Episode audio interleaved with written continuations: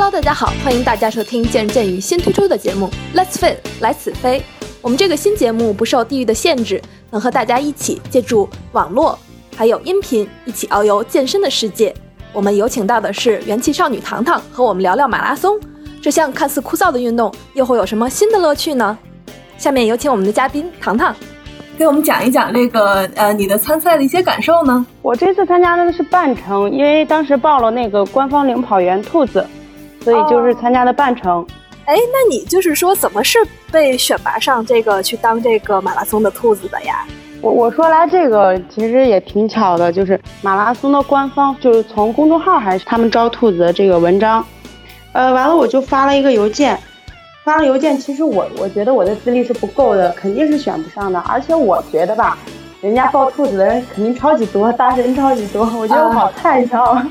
我我就没管了，大概有个差不多快一个月，我压根就没有管这个事情。我想着人家也没有打电话通知我，也没有官方的公众号加我呀或者什么的，肯定是没有选上。然后直到马拉松是六月十一号嘛，直到六月二号还是六月几号来着，我朋友发了一个截图给我，然后那截图上面就是马拉松的那个官方兔领跑员的名单。他说他说哟你被选上兔子了。然后他说我看到名字了，我说你从哪来的这个文章？你赶紧把原文发给我。哇，那也是这个时间很紧张，六月二号才知道这个消息，然后六月十一号就要领跑了。官方他拉了一个群，所有兔子，因为不同时间段都有兔子，一个时间段三个人，然后总共是三十几只兔子。后来我从那个群里才了解到，当时好像选的人有两千多人，后来他从那个里头选了几百个人，然后又从这几百个人里边。他发了一个公众号投票的方式，投了有大半个月投出来的，我都不知道。哇，那这个那能当兔子的话，那就说明你曾经有很多的这个参加马拉松的这个参赛经历呀。啊，那这个兰兰州的话是你第几次马拉松啊？如果是线下的话，是我第三次；线上的话，我每个月都会跑马拉松。你每个月都会跑马拉松？你是每个月都会跑全程的，还是？嗯，都有混着，全程半程都跑。像我四月份跑的就是全程的杨凌的马拉松，就是我们西安这边的。哇，那你到目前为止啊，就是算上线上线下的马拉松，大概跑了多少？数不清了，现在已经数不清了。那那你的公里？我没数，反正我的奖牌我已经我自己拎不动了，太沉了。哇，那你真的好厉害啊！哎，那这样的话，那你还记不记得当时你第一次参加马拉松的时候是哪个马拉松呢？我记得特别清楚，对，因为第一次嘛，然后是在贵州黄果树马拉松。哇，听上去就很美的样子。参加这个马拉松，说白了，我就是想去看看黄果树大瀑布，大家都知道啊。当时就是说。跑马拉松之前，对马拉松有一个印象啊，还是有没有做相应的准备？对对对，要是说印象的话，我可以说我这个认识马拉松是听咱们见人见语里边的那期节目嘛。哇，那还是 要感谢我们见人见语这个平台了，是吧？但，是呀。我跟你说，我我我从小我知道有马拉松这三三个字，这是一个词儿，但是我不知道这是个什么东西。哦，然后，嗯嗯，然后我们有一个跑团，他们那里边有人跑马拉松，但是我我只知道是一个很长距离的，但是具体的是什么样子的，我完全不知道。后来是听了咱们节目也有很长时间，从刚开始啊就一直关注，一直听，听到这个马拉松这期了，我就特别认真的听。后来我就觉得，我觉得我可以去跑个马拉松呀，我可以去尝试一下。你像我啊，我其实当时第一次参加马拉松的时候。也是对这个马拉松没有一个特别的一个概念，只是说，哎，我去跑一个马拉松试一试吧。那你当时的话，我也没有说就是说做这种相应的准备，所以当时跑的时候也没有说任何的跑步技巧。那你第一次参加马拉松的时候，我很好奇啊，在赛前，比如说要跑多少公里，啊，然后给自己计时这种的相应的准备呢？这个是必须要有准备的，因为很多人他。去看别人跑马拉松，他自己也报。其实后来我才知道，这个报马拉松看似三四万人去报这个项目啊，但是有很大一半人，我估计有个一万多人吧，他都不知道马拉松是个什么，他就跑着玩玩，路上会有车，你跑不动了，他把你拉到中间那种。我就在我就在想，这个马拉松其实它是一个高强度的一个东西，虽然它是不是快跑，对我们这些人来说不是专业的，那都是慢跑了。那但是它耗费体力也是特别大的，特别消耗人，然后时间也特别长。你想一个全马下来也几个小时呢，所以这个必须你有有一个训练的一个基础，就是你平时要是不跑步，或者你平时就两三公里啊、四五公里，你说你去跑一个马拉松，估计半马也够呛，就是根本就是坚持不下来的。所以说这个东西我们再去，呃，你你要你要打算你要报马拉松之前，你至少是要有这个跑步基础的啊。我们跑步先两公里。三公里、五公里、十公里，然后慢慢我们可以跑到十四五公里，觉得不累的时候，那我们那个时候就可以尝试着先去报一个半程马拉松。呃，听你刚才说你的这个第一次跑马拉松是在贵州的这这个黄果树马拉松，哎，那你当时当时跑的时候，就是说它路上有没有比较好玩的一些事儿啊？就比如说你们是平地里跑吗？还是那种山地的？呃，会有一些爬坡呀，然后会有什么？呃，小小溪呀，可以停下来看一看，甚至包括当时的补给，会不会是一些山里的一些水果啊之类的，能跟大家分享一下吗？想象好丰富呀！山里的水果，其实马拉松赛事的话，我第一次参加我也不懂，呃，我觉得我第一次参加那个黄果树马拉松，它举办的还是挺可以的，最起码它是很有秩序的，不会乱，因为第一次大家会想很多事情，会觉得。会觉得我跑到路上没有厕所怎么办啊？那我跑着饿了怎么办？或者我出现意外怎么办啊？没没有人照顾我怎么办？就是问题会超级多。我在跑的前一天晚上，我我可以说是我都睡不着觉的，特别焦虑，一直在想，万一我跑不完怎么办？因为我我记得很清楚，我在跑第一次马拉松的时候，我我那几天好像就是拉肚子、闹肚子、不舒服，然后呃前期训练了一阵子，有一次就是把脚还磨破了，脚上本来就是有一个大水泡。然后我还肠胃不不舒服，一直在闹肚子，然后我脚踝也有点不舒服，就是所以我就要跑马拉松了，我特别担心。事实证明，这一切焦虑都是多余的，跑就对了。我觉得真的都是多余的，因为你在跑的过程中，沿路都有那个护士吧，他们会给你，就是你不管你是脚踝有问题呀，或者说是你是腿上哪里不舒服呀，他都会有人去服务你吧，等于这么说。然后这个补给的话也也是有的。像水呀，就水是基础的，然后运动饮料呀、香蕉啊这些补给的都是有的，每五公里啊、十公里啊有一个站点这样子的。然后路途的吧，因为这个黄果树它就是山嘛，它它那里就是一个山城，不是上坡就是下坡，不是上坡就下坡，上坡跑不动，下坡不敢跑快，就是这样子。哦，那那个风景肯定是很优美，超级美，超级美。哦，就是说那个路边的话，都是可以看到那种连绵的起伏的山丘，然后会不会有什么瀑布啊、流水啊、小溪？有啊，有啊，特别多，全一路都是。哇，那一定很有意思，而且这我觉得这种的话，就比就单纯的城市马拉松比较好坚持下来。对，因为我第一次跑这个马拉松的时候。我当时我就也不懂哪个马，就大家可能跑的时间长的人他会懂啊，北马呀、上马呀、像兰州呀、厦门这四大马，中国四大马会懂得很多。我不懂，我就觉得这个黄果树肯定会很美，我就想去这里玩。那这里刚好九月份有一个马拉松，我当时五月份都已经可以跑半马了，然后刚好九月份有一这样一个马拉松，我看了那个赛事表，我就说那九月份我要先参加一个这个马拉松，先开始我的马拉松之旅。从第一次开始我就对马拉松。印象就特别好，想以后如果你要想去哪个城市了，我就报他的马拉松，就当旅游了。其实我跑完，我特别能就理解这种感受啊。我当时跑北京马拉松的时候，也是感觉就是说想挑战一下自己嘛。嗯。然后呃，把马拉松跑下来以后，我就说跑完这个我再也不跑了。但其实这种 这种东西是会上瘾的，就是说，对对对，是会上瘾。对，跑半马还是全马？呃，我之前跑的是北京的全马，厉害，好厉害，还可以吧？六吧。那么就是说，我你知道去年的时候，我跑北京全马的时候，一个是就觉得想挑战一下自己嘛，还有一个就是说借此机会可以看一看北京的北京这个城市，这也是一个比较好的一种方式嘛。对啊，因为四十多公里，它其实都是把这个城市转了一大半了。呃，我不知道北京有多大，反正我我去，呃，跑黄果树基本上转一半一大半。我去跑杨凌的时候，他们本地人就说呀，那你跑全马，那你把我们杨凌都看完了。哎，那 那你就觉得这个黄果树的这个马拉松是不是你觉得会是最有意思的？还是有比这个你觉得印象深刻的？可能这个因为是我第一次参加，所以就是记忆比较犹犹新吧。然后当时也不知道马拉松到底，大家都是穿运动衣去跑的。其实不是的，我去参加这个第一次参加马拉松，我才看到奇装异服什么都有。我说哦，原来马拉松可以这么跑。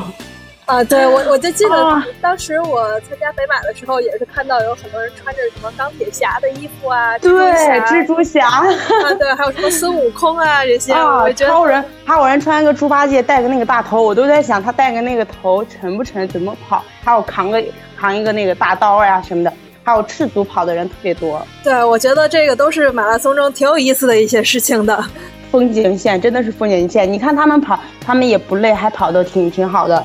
还觉得挺蛮好玩的，他们可以把马拉松跑成这样子。黄果树的那个和你这次兰州的这个马拉松，哪个就是更有特点一些呀？我觉得是黄果树马拉松，因为我四月份跑那个杨凌马拉松的时候，回头晒伤了，我穿的背心，然后没有涂防晒。我当时看天气预报是阴天，后来谁知道那天就暴晒了，然后整个一个背心印，然后脸也晒伤了。当时当天没有什么没觉得，然后一回来。晚上的时候就脸也火辣辣的，肩膀也火辣辣的，就睡觉都不能翻身的。后来我就在想，这么热的天，那个时候才四月份，四月份跑马拉松都晒成这样子了。我想蓝马六月份，那太热了。我说我说我受不了，我我不会跑蓝马的。后来他们都说蓝马你都不跑，你还好意思说你跑过马拉松？然 后就怂恿，你知道吧？哎，那为什么呢？是因为这个兰州马拉松会很有挑战吗？它有那个评级，什么金牌赛事啊什么的，像蓝马呀、北马、上马这些都属于就等级比较高吧。我也不是特别懂。哦，所以就是说，相当于是跑完这个呃兰州马拉松就有资格去圈子里炫耀了，是这种？呃，也也也不是去圈子里炫耀，可能大家比如说几个人在一起，哎，你跑马拉松，大家都是跑马的，然后聊个天什么的，大家说，哎，你都跑过哪些马呀？啊，你你随便说几个，大啊，那你连北北马、上马、蓝马你都没跑过，然后。哦，会会会会有这种说法，也就是说兰州马拉松的这个知名度会比较高一些。对对对，而且而且当时别人也都说兰马特别好，我也不知道好在哪儿，然后我就对他报的这个希望特别高，然后就就报了，报了，嗯，参加完之后呢，因为我也是就是官方兔嘛，跑完之后，从整个赛事的这个组织啊什么上面来说，我觉得，呃，如果说做一个对比。就是没有我之前跑过的马拉松的感觉，感觉那么好。因为我参加我们西安这边的杨凌马拉松，就是服务特别到位，不管是那个护士啊，沿路就特别多，补给站也特别多，而且组织的就特别有纪律，让人跑得很舒心，就是很舒服。你跑着你就觉得呀，这个马拉松参加的太值了，特别舒服，就这样子。因为我们是官方兔嘛，马起跑的时候，艾大姐还给我发了一个消息，说是实在不行你就别就是硬撑，因为她知道我是例假期，提前有跟我说不行就别跑了。我说没关系，我了解自己的身体。当时已经开开枪开跑了，我还给他回了个消息，我说没事儿。开跑了之后，治安人员嘛，相当于保安嘛，什么警察，就是把我们这些兔子就拦住，不让我们进气泡。我们说为什么拦我们？他说我们没有号码布，我们用的那个号码布跟大家的是不一样的，不带自己的号码布，我们带的是兔子的号码布，上面只显示时间，没有你的参赛号。他就说你有号码布，我我说我们是官方兔，他说什么官方兔？我们没有这个领跑，什么官方兔这么一说，对，所以就觉得他们是可能是没有协调好，没有去沟通好，来志愿的这些人好像。他们光知道有马拉松这么一回事儿，他们并不知道他们要来就是怎么来。哎，我刚我刚才听你说，就是你在参加这次兰州马拉松的时候是在生理期是吧？对。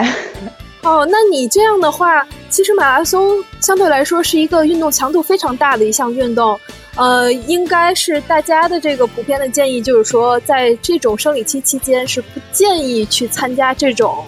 呃，运动强度这么大的这个运动的，那你这次跑完的感受你是怎么样呢？有没有觉得身体不舒服啊？或者是我个人建议也是不要，就是特殊时期也是不要跑马拉松。你可以跑个一二公里慢跑，运动运动都是可以的，无所谓。但是跑马拉松我是个人不建议的。包括在跑之前，嗯，有跟阿大姐聊天聊到过，她就说你别跑了，她她一直跟我说你别跑了。我说没关系的，我试一试。她说你那你就别硬撑，你先跑上几公里。你觉得你身体不行的话，坚持不住，那你就放弃吧，就不要给自己身体带来伤害。我说好的，行，我知道了。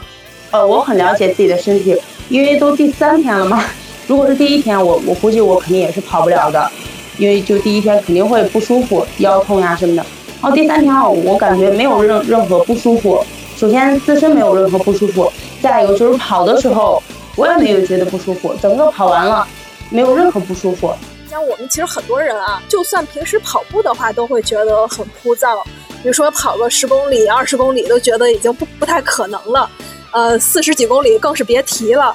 呃，糖糖，你觉得啊，就是这么枯燥的这个运动的话，我们怎么来坚持呢？你像你跑了这么多马拉松，你是怎么坚持下来这么长时间的这这个运动的？那是因为你没爱上它 哦，还 还是需要热爱是吗？对，是的。我去跑步的话，从最早我开始跑步的目的是为了健康。因为我记得很清楚，我当时，呃，那几年的时候，我坐办公室，然后我的后背部肩胛骨那个背缝那一块老疼，我就特别担心。后来就疼的特别厉害，我还去医院检查了，拍片儿什么的全都查了，一切正常。但是医院他非得给你说出点毛病，他就说我缺钙。完了，我妈说，那你别再别听医院了，你回来，呃，妈给你补补。后来我从那个时候我就开始锻炼身体了，我想可能去坐办公室久了。坐久了，然后什么肩周炎呀，什么肩颈疼痛，然后从那个时候我就开始跑步。我跑步以后，我再也没有疼过。所以刚开始我跑步的就是初衷，我是为了身体健康的。也就是说，它给你带来这些身体上的改变，让你更去坚持它。身体上的改变是特别大的啊，不是说每人人都有跑步的天分。可能你跟别人去谈这个跑步的时候，他知道你你平时老跑步，他会第一反应就说：“哎，跑步我我是跑不了。”就我觉得没有谁跑不了的，那是你没有开始跑。我发现 很多人有的时候会这么说，他们就很奇怪，我都我都服了。你跑四十公里，你是疯了还是咋了？我这人我是肯定跑不了，我十公里我都跑不了。但是这个跑步就是说，你一旦开始了，发现它乐趣所在，还是很容易就是说爱上它，然后坚持下来的。跑步这件事儿，就是你你去坚持一段时间。就是很容易上瘾，真的是上瘾。好多人他不相信，他说我不相信人吃个什么大餐会上瘾，或者说，呃，我我不相信谁跑步这么累的这么累的事情会上瘾。他觉得我我说的就是他不相信，但是事实证明真的是会上瘾。因为我身边有的不跑的人，我告诉他让他跑两步，就是跑几次试试。后来他天天跑，比我跑的还勤。哎，那你像糖糖啊，我就觉得这个什么东西都是开头难。你像我当时接触跑步的时候啊，我其实是用了一个小方法，就是有很多手机里很喜欢听的歌嘛。对我也是啊，我会第一开始就是说一边跑步边一边听歌，这样的话我会坚持，坚持的会比较容易一些。对，是的，是的，我刚开始也是，就是你跑个两三公里、四五公里你都可以，但是你要是刚开始跑步，你跑个十公里的时候。如果你是跑公园，我个人是这么认为。如果你是跑公园的话，可能你看看风景也可以跑完。但是如果你是在操场刷圈，你会觉得超级无聊。而且如果这个操场上如果没有人，或者说你也没有跑友，就你一个人去跑，你会觉得一直刷圈，一直刷圈。一般操场都是四百米，你想十公里要二十五圈是吗？你会觉得超级无聊，你自己会去数圈，你觉得呀，你就实在不想跑了。也我刚开始跑的时候也有这种。但是我就给就是给我身边的，就是刚开始跑步的朋友们也是这样建议的。我说你可以去听歌，因为你咱跑步都有那个手机臂带嘛，他觉得带手机不方便，你把手机臂带带上，然后耳机插上，其实也没有什么多少重量，就可以去缓解你当时跑步呃的那种枯燥乏味吧，应该这么说。对，我觉得听音乐是一个很好的一个方式。而且我发现我身边的很多朋友啊，他们坚持下来都是说找一个跑友，或者说找一个跑团，对，然后大家一起跑。哎，那糖糖，你之前有没有就是说参加跑团的一些经历呀？有的，有的。我第一我第一次开始跑步就是进了一个跑团的，跑团刚好是它有一个大趴大活动，那一次好像有上百人吧。然后就从那次进了之后，我觉得这个大家庭还挺好的。然后毕竟一个人跑挺枯燥的，跟大伙儿一起跑，而且他们里边跑绳也特别多，可能也是自己的原因，就是，呃，他们每次跑的那个地点离我都特别远，我家在三环外，然后离我都特别远。回头我就就跑了几次之后啊，因为工作调动，都离他们每次跑步那个点比较远。后来我就自己在我们家附近的那个大学里边跑沙圈，就是这样的，就跟跑团就跑的少了。从那个时候开始，我就开始听歌了。就是边跑边听歌。要说到是怎么离开这个歌的，是我有一次也是在咱们见见人见语里边那个群，啊，然后在那个群里边好像有大家聊到聊到过这个音乐啊，跑步音乐，好像我们健身健理之前有一期节目也有做到，呃，关于这个跑步运动音乐这一块儿。曾经这个群里我忘记是谁说过的一句话：跑步需要听歌吗？可能他是个跑神，或者说 对，也资历比较深，他就说了一句：跑步需要听歌吗？周围的人呐，花花草草啊，风景呀，甚甚甚至是空气、风，都是你的。跑步，你的你的感受，你去需要去听歌来。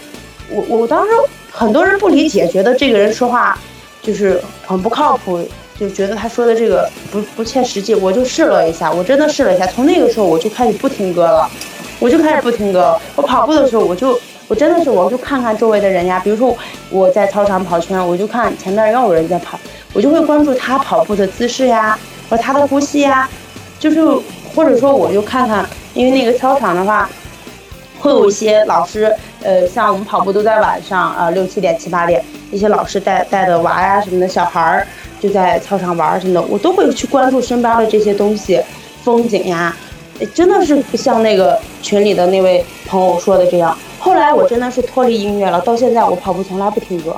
你这次跑马拉松都没有听歌吗？我跑马拉松从来不听歌，我跑全程也不听歌。从那以后，我再也没听过歌。我我跑步就不戴耳机的。哇，那我真的是下次我也要尝试一下这个。真的要尝试。我，不去听歌，而去体验这种，就是说，呃，这种生活体验当下。对对对，特别舒服的。嗯，而且这种的话，会比我觉得会比音乐来的更生动、有意思一些。对，如果说你去听音乐啊，你的这个音乐这个文件夹里边，万一有一个什么。慢一点的音乐，你就觉得呀不行，这个音乐不适合我跑，我赶紧要切换。你的意识不在你的跑步当中，你一直放在你的音乐当中了。我觉得是，对，我觉得也是。呃，那么糖糖，你这次参加这个兰州马拉松，你第一次当兔子，呃，我还是想知道一下你这次最大的这个感受。比如说兔子的话，都是要带领着大家去跑步的，你会会会不会有一些压力啊？我假如跑不下来，或者说。呃，有的人跑得比我快，甚至比我更好，会不会有这种心理压力，或者说一些别的想法？给大家聊一下这方面。很多人他可能跑马拉松，比如比如很多人他跑的多了，他会明白这些里边的这些事情。很多人他可能只听过马拉松，或者自己没有跑过，或者只跑过一两次，他根本不知道什么叫兔子，不知道什么叫官方兔。我之前自己也不知道，后来就是跑的多了也就知道了。其实官方兔的话，它就是官方选出来的领跑员，然后他们会戴个兔子耳朵呀，会会有那个大气球，上面写着时间。我们那个时间的话，就是你的速度，这个时间就是你的速度。比如说你一个全程马拉松，你五个小时能跑完，那么我们的气球就写五零零。这个兔子它在报名的时候，它自己的 PB 啊，PB 就是你的最好成绩，它的最好成绩是比要比你报名的这个兔子的这个时间段要好得多。是这样子的，比如说我这次我报的是，呃，半马的三零零的兔子，就是三小时啊，三零零的兔子。那其实我半马两小时就能跑完，就是也也就是说，你去报这个兔子的时候，你要给他上传你的，上传你的跑步的呃成绩的，就是你曾经跑过的成绩。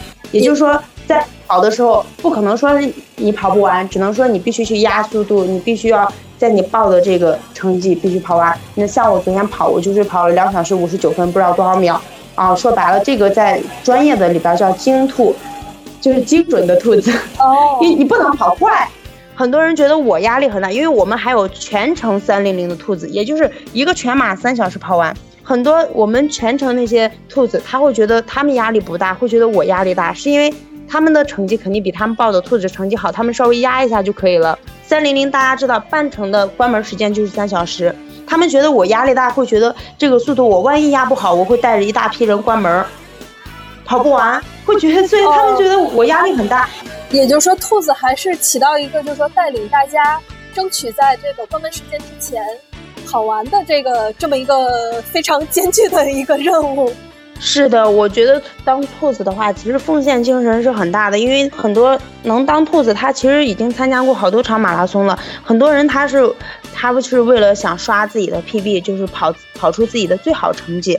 但是兔子的话，你就不说白了，你要参加兔子，你就刷不成 PB 了，你就你就别想着说是我这次我跑好，跑个最好成绩。其实你这次的任务就是带领大家跑好。那像我们这次全马的话，它的时间就兔子的时间有三零零、三三零啊、四零零，它就每半个小时有会会有兔子，然后每每一个时间段会有三个兔子，是这样的。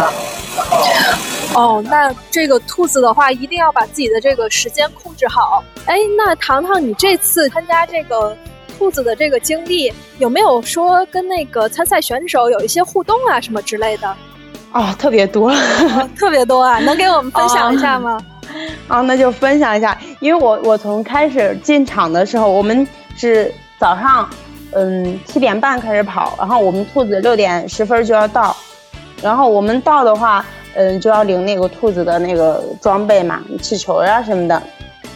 然后我我我走的时候，我走在路上的时候，我的那个号码布是兔子的号码，专业的那个时间段那个号码布嘛。因为基本上跑过几场马拉松的人，他都知道兔子是什么嘛。我走到路上的时候，然后后边的好多人就开始给我拍照。我朋友呃，就是跟我一起，也是咱们嗯烧脑小分队里边的一员，艾飞，他就跟我一起跑的，他就说他。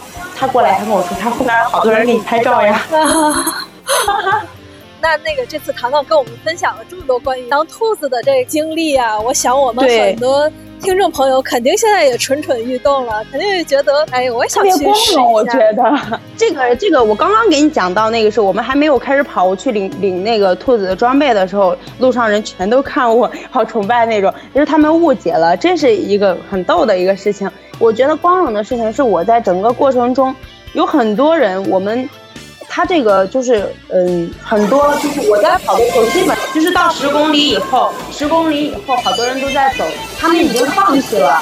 到十四五公里的时候，他们自己认为肯定是跑不完了，他们他们自己认为肯定是关门，肯定是跑不。然后我当时就出现在他们身边了，然后他们说说呀，三零零的官兔还在这里，天呐，那我们是不是还有希望？我说对啊，你们希望还很大，跟着我跑，别走就能就能完赛。后来真的是带领了好多人的，有很多人都想放弃了。然后有一个女孩子，她追上我的时候，她跟我说，她跟我说你是三零零的兔子，也就是我跟着你跑，我就能完赛是吗？因为很多人他不懂嘛。我说对啊，是呀。然后她说，其实我在你背后追了你好久。他说我我在你背后追了你好久，一直在跟你。然后还有一个老大爷，就是年龄特别大，他说我真的要放弃了，不想跑了，我觉得我肯定跑不完。